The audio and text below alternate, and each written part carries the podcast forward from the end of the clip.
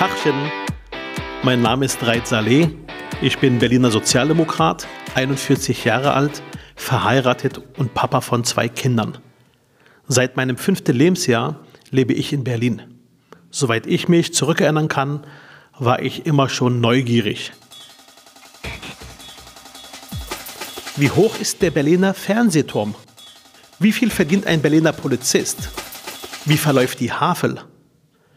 Mein Standardsatz war immer, ich habe da mal eine Frage.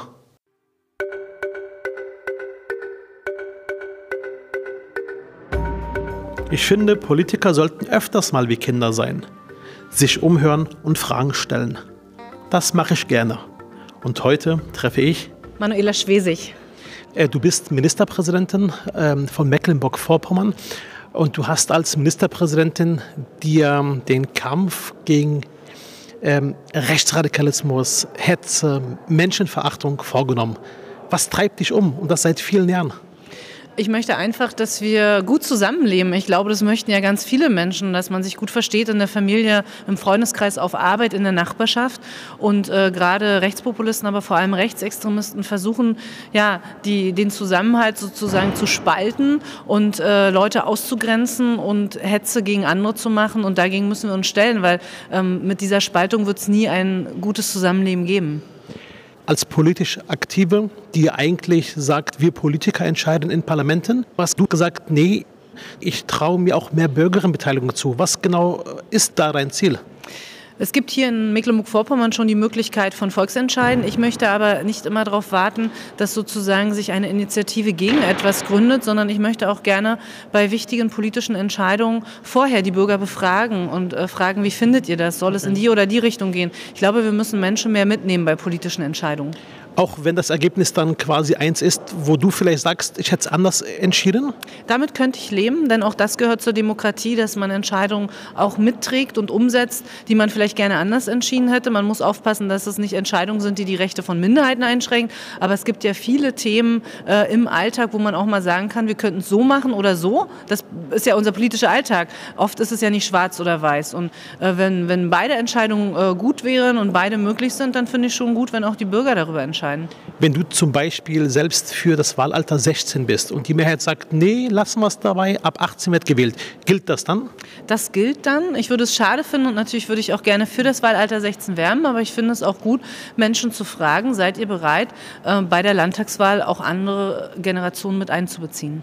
Du bist ja auch als damalige Familienministerin angetreten mit dem äh, Grundsatz, wir entlasten auch Familien im Sinne von auch Frauen, Vereinbarkeit, Familie, Beruf. Ähm, da ist ja ähm, quasi auch eine Vision dahinter gewesen. Was war genau der Gedanke dahinter? Meine Vision ist, äh, dass es im Leben sinnstiftende Arbeit geben muss, gut bezahlte Arbeit, aber dass nicht der Sinn sein kann, rund um die Uhr zu arbeiten und für nichts anderes Zeit zu haben.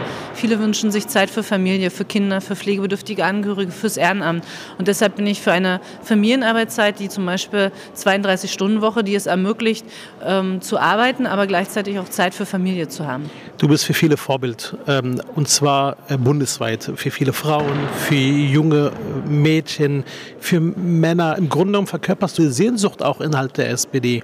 Da steht eine, die äh, uns versteht, äh, die auch weiß, was unsere Themen sind. Du hast mal in einem Beitrag gesagt, wir müssen einfach das, das Leben der Menschen leichter machen.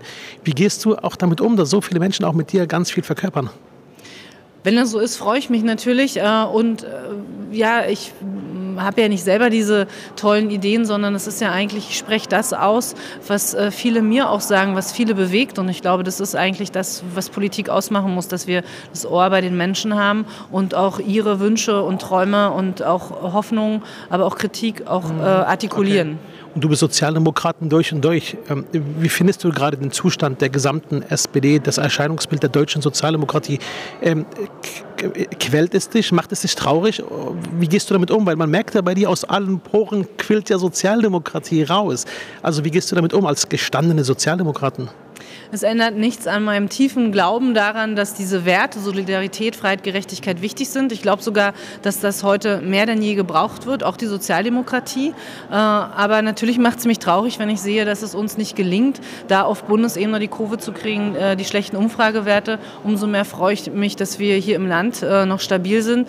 Und ich versuche mich einzubringen, wie es besser gehen kann. Ich glaube aber, dass das nicht funktioniert, indem wir jetzt alle Angst haben oder uns zerstreiten, sondern es geht eben mit Zuversicht. Und dich müsste man klonen. Ähm, Manuela, äh, kurze Antworten. Currywurst oder Krabbenbrötchen? Currywurst. Kein Krabbenbrötchen? Currywurst, da habt ihr Berliner mich überzeugt. Gibt nichts Schöneres als eine Currywurst mit Pommes in Berlin. Super. Hansa oder Hertha? Hansa.